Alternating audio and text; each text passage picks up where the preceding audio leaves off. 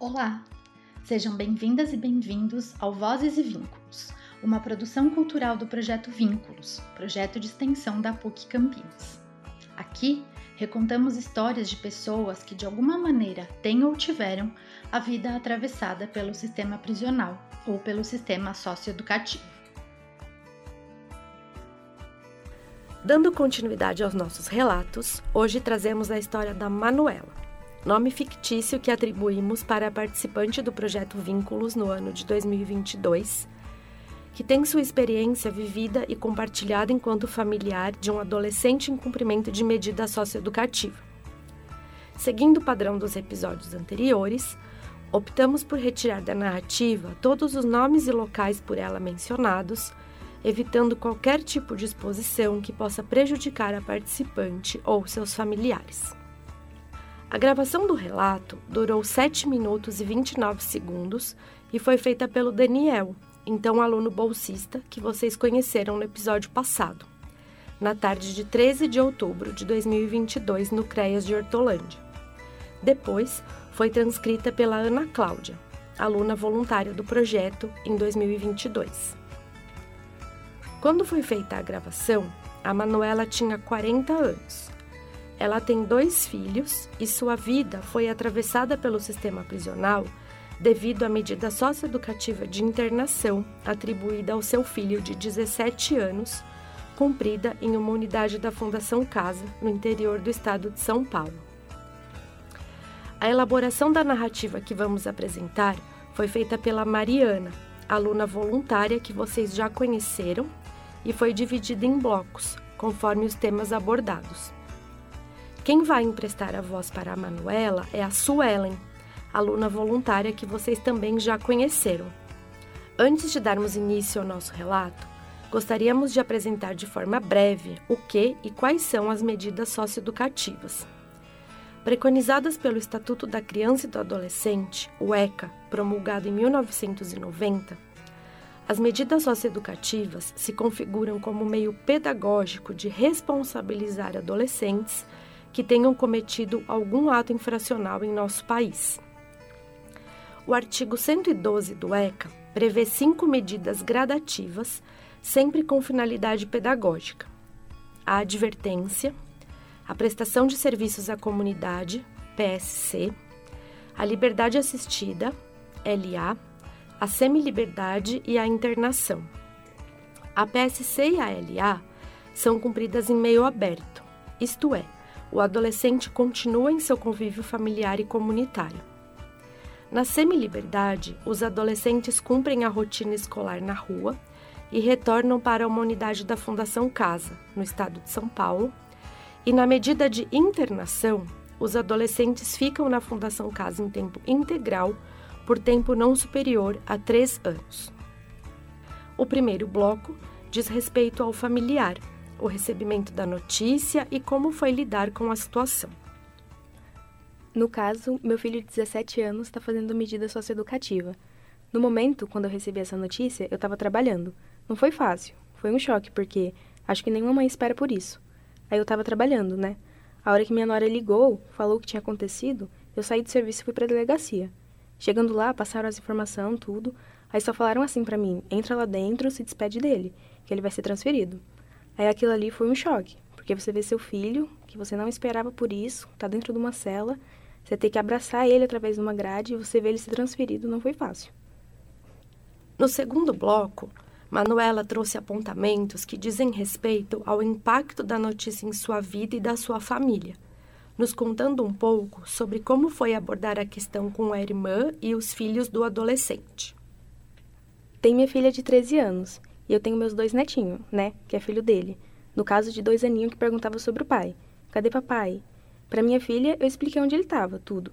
Como, pela idade dela, ela não podia entrar, aí nós foi até lá na frente da Fundação Casa. Mostrei para ela onde ele estava e ela conseguiu ver ele de longe. Já o meu netinho, de dois aninhos, como ele não entendia, o que, que nós falava assim para ele? Ele tá na casa do amiguinho, logo ele volta.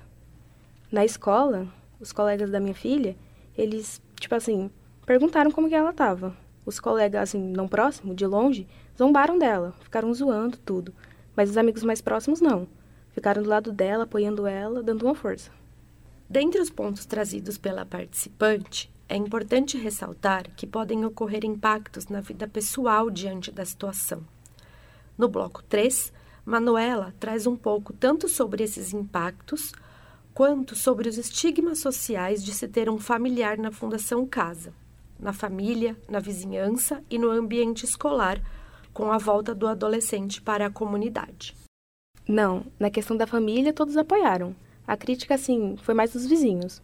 No momento, eu sentia os julgamentos e o preconceito. Mas só que depois, conforme foi passando, não. Para mim foi tranquilo. Na hora do acontecido, parei e pensei: o que eu errei? O que eu fiz de errado para ele estar fazendo isso daí? Recebi críticas, tipo assim, ele não tinha necessidade de fazer o que ele fez, porque ele foi uma criança que ele teve de tudo. Mas eu sei que ele fez isso por rebeldia, para querer chamar a atenção. Na escola, quando ele saiu, trataram super bem, aceitaram ele de volta. Ainda na hora que foi conversado na secretaria, ela falou assim: se ele queria voltar para a mesma sala, para a mesma turma. Todos acolheram, aceitaram ele muito bem. Levando em consideração as questões ditas e críticas que surgem no percurso, refletimos sobre como a religiosidade pode ser um meio de apoio e como atravessa as pessoas que passam pela situação que a Manuela passou. Sim, com certeza ajuda. Nós, eu sou da Universal. No caso lá dentro, todo domingo tem tinha pastores que entravam lá dentro na fundação para fazer tem um projeto, né? E lá na igreja mesmo também tem um grupo do socioeducativo, que eles também conversavam com menores infratores. É importante destacar que o termo menor infrator é carregado de estigmas e não é mais utilizado para se referir aos adolescentes. A partir do ECA, o termo aceito é adolescente em conflito com a lei. Vale destacar que o ECA legisla sobre os direitos e deveres das crianças e adolescentes brasileiros a partir da doutrina da proteção integral. Assim, todas as crianças e adolescentes são considerados sujeitos de direitos e pessoas em desenvolvimento, ou seja, ainda precisam de apoio da família, da sociedade e do Estado para se desenvolverem plenamente. No relato da Manuela, entendemos como se dava sua rotina em relação à medida socioeducativa, as vivências e dificuldades de comunicação com o adolescente, e o sentimento de mãe perante a situação, como nos momentos da visita, incluindo o período da pandemia. Também conversamos sobre as medidas socioeducativas e se elas trouxeram aprendizados, tanto na vivência da participante como familiar, quanto para seu filho. Sim, continuei no mesmo bairro, na mesma casa. Sobre visita, nós sempre estava indo porque nós somos de carro próprio, né? Então nós sempre estava indo visitar ele. Todo sábado, né? Eu estava lá presente na visita. Ah, e tipo assim, na hora que você chega, para quem não tá acostumado a passar por isso, é um choque, é um baque. E você vê seu filho lá dentro e na hora de ir embora, ele falava assim: "Mãe, me tira daqui". Mas como tirar? Não tem como. Fez um crime, tem que pagar pelo crime. A hora que nós, que eu virava as costas, que ele tava lá, eu descia, era só choro. Saía de lá muito arrasada. Sobre esse trecho do relato da Manuela, achamos importante destacar que a referência à infração também é alterada pelo ECA. Quando se trata de adolescentes, não são crimes, mas condutas classificadas como ato infracional. Em relação ao atendimento, toda vez foi tranquilo. Sempre recebeu muito bem, tratava eu muito bem lá dentro. Só ficou sem visita assim que ele entrou, no caso. Ele ficou, acho que 15 dias. E depois foi um mês que não teve como eu estar entrando lá dentro por causa desse negócio da pandemia. Mas na pandemia, quando nós não visitava, tinha o eles ligavam por telefone, deixavam ele falar por 10 minutos. Igual ele falou para mim: "Mãe, eu tive que estar aqui dentro para me parar para dar valor à minha família, porque lá fora os amigos não dão espaço, ficam chamando ele para sair, para fazer tudo. Então ele não pensava em família, pensava só em curtição. Mas lá dentro, que ele parou, refletiu tudo, aí ele falou assim que deu valor à família. Então ele precisou disso. Encaminhando para o fim, Conversamos com a Manuela sobre o entendimento dela acerca da existência ou não de um perfil e das características da maioria dos adolescentes que cumprem medida socioeducativa. A maioria são rapazes, são homens, com certeza, e querem, tipo assim, se aparecer. Eu vejo assim, quer se ostentar, mostrar que tem tudo, e é só uma fase. Muitos falam igual, fala assim, tem uns que precisam. Sim, precisam, só que também para você chegar ao ponto de fazer isso de fazer coisa errada para cair lá dentro. Outros não, querem se aparecer. igual eu falo que eles falam que é a parte da ostentação, que é mostrar para os outros que eu tenho e você não tem. E é assim que vai. Por fim, pedimos a Manuela que fizesse uma reflexão para a sociedade enquanto mulher e mãe que vivenciou na pele ser um familiar de um adolescente em medida socioeducativa de internação.